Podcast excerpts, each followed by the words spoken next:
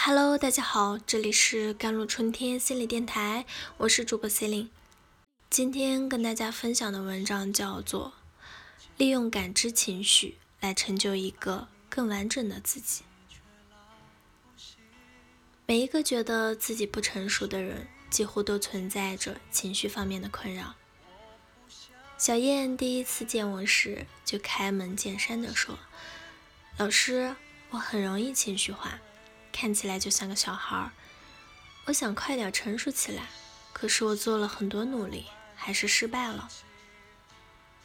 他想学习更好的控制情绪，在进一步了解之后，我发现小燕所期待的是，无论发生什么事情，都要当做什么都没有发生一样平静。我问他为何想要自己做到这样严格的标准。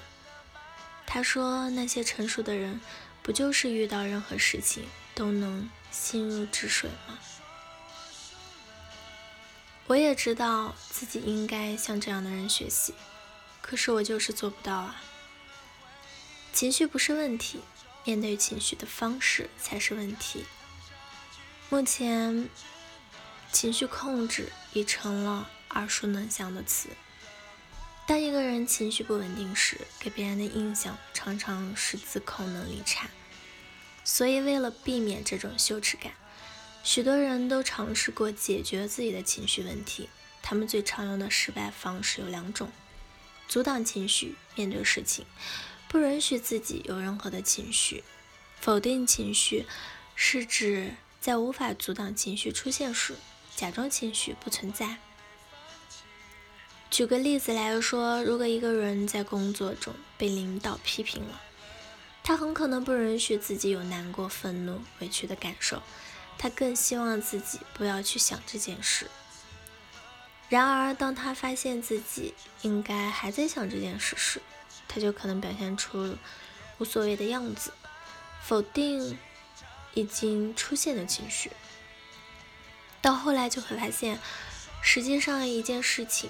已经过去很久了，可是这种情绪还一直停留在那里，于是就有了越来越多的自我责怪，直到下一次类似的事情再发生时，累积的情绪一触即发，控制情绪又失败了。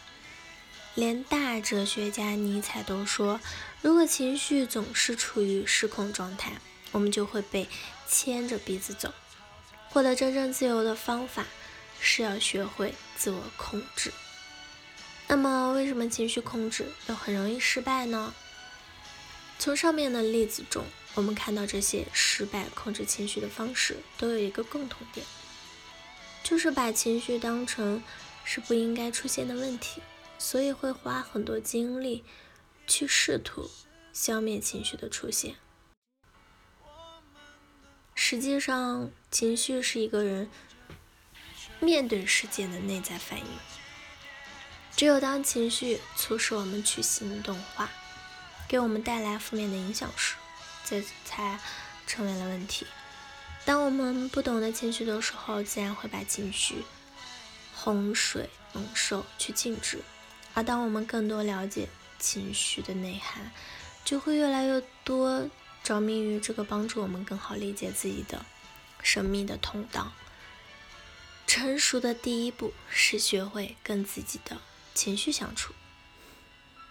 所以，成熟的人之所以看起来内在很和谐，并非是因为没有情绪，而是他们更懂得如何跟情绪相处。我见过很多跟原生家庭纠缠紧密的人，情绪波动很频繁，非常的痛苦。当深入去看时，常常会发现他们跟家人的情绪是共享的。没有自己独立的情绪空间，就不可能学会跟自己的情绪相处。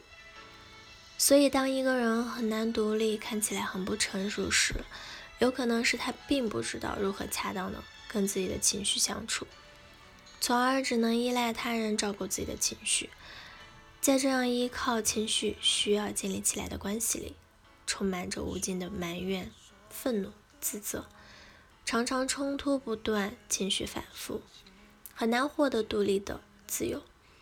如果一个人更希望获得稳定自在的关系，那么首先就需要他具备识别和处理自己情绪的能力。唯有如此，我们在关系里才能作为一个独立的人存在，获得他人的爱和尊重。成长之后的小燕自己独处时，内在冲突和怀疑越来越少，在关系里也越来越独立，再也没有人把他当小孩看了。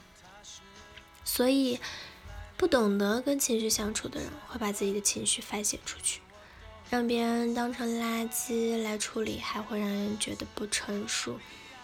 懂得跟情绪相处的人，会把情绪当成自己的宝贝，小心的归纳收藏。有选择性的向他人表达，还是那句老话吧，我们如何看待自己，决定着别人如何对待你。情绪依然，有时候负面情绪会排山倒海的汹涌而至，似乎要把你淹没。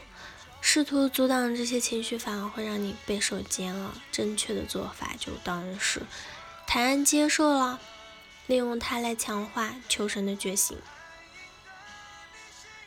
好了，以上就是今天的节目内容了。